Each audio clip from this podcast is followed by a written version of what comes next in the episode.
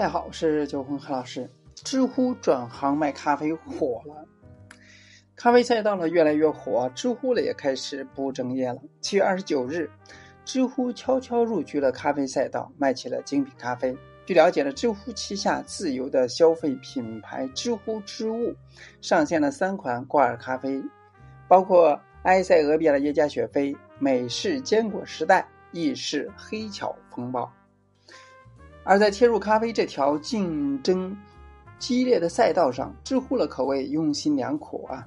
知乎呢出别出心裁的给出了三款不同口味挂耳咖啡，重新起了名字。三挂耳咖啡的名字叫做阿尔法、贝塔、伽马。那果然很知乎啊，连名字学术感都这么强。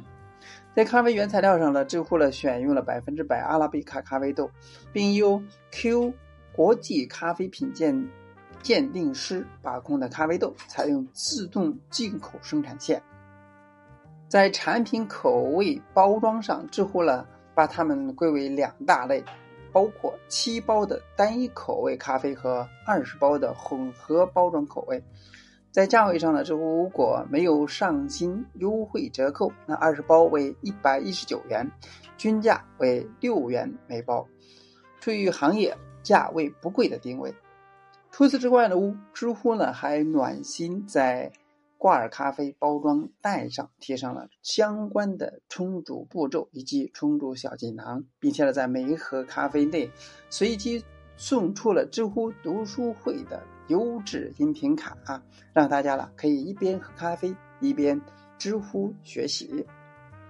另外呢，在选择正式入局挂耳咖啡之前呢，知乎还做了一个讨人欢喜的动作，举办咖啡众测活动，同时呢还邀请多位咖啡领域的大 V 试喝。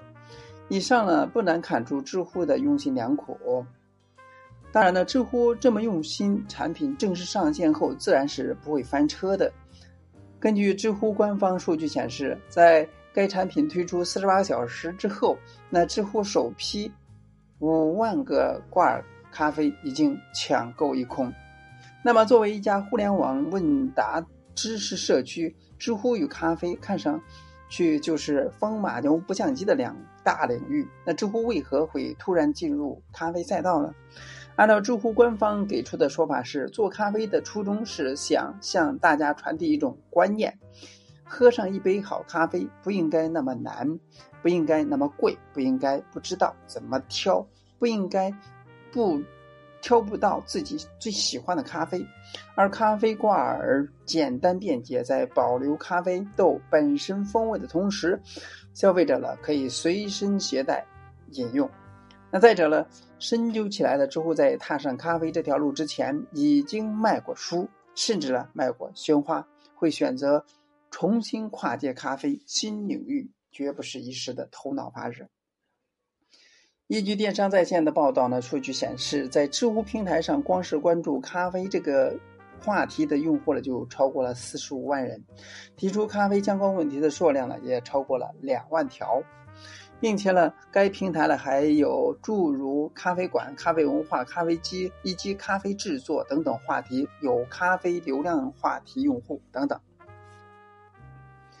而在今年五月份，知乎似乎对就对咖啡有所兴趣了。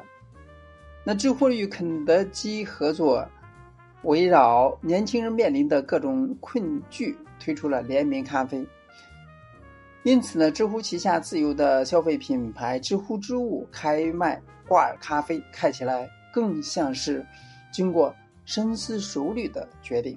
那就介绍了，目前除了挂耳咖啡这个商品外，知乎还在会考虑上线冲泡咖啡的杯子，预计了一到两月后上线。深度看知乎为何跨界咖啡，其实呢就是应了业界流传的一句话：跨界姿势各不同，但跨界的本质是营销。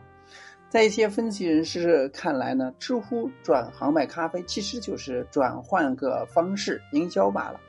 毕竟呢，知乎自己本身已经拥有了很多与咖啡直接挂钩的优质用户，不过呢，类似的跨界呢早已数不胜数。前不久了，教培机构学达教育加入了咖啡领域，卖起了咖啡，而并且呢，在今年六月底成立了一家名为北京浊气咖啡的公司，由学达教育百分之百控股。二零二零年十月。成立于一六九六年的百年老字号中医药店同仁堂跨界卖咖啡，在推出产品后颇受年轻人的喜爱，在销量上呢，每日都能卖上上千杯。二零一九年九月，卖油的中石化入局咖啡市场，并且在旗下的一捷便利店推出了全新的品牌一捷咖啡。那诸如此类的例子呢很多，这里呢就不一一列举了。至于知乎跨界咖啡未来能不能在市场上分得一杯羹，我们还是拭目以待吧。以上呢又是一个关于咖啡的跨界信息，知乎跨界做咖啡，我们也会持续的去关注。希望呢给大家有所资讯。今天呢到这里，咱们下次再见。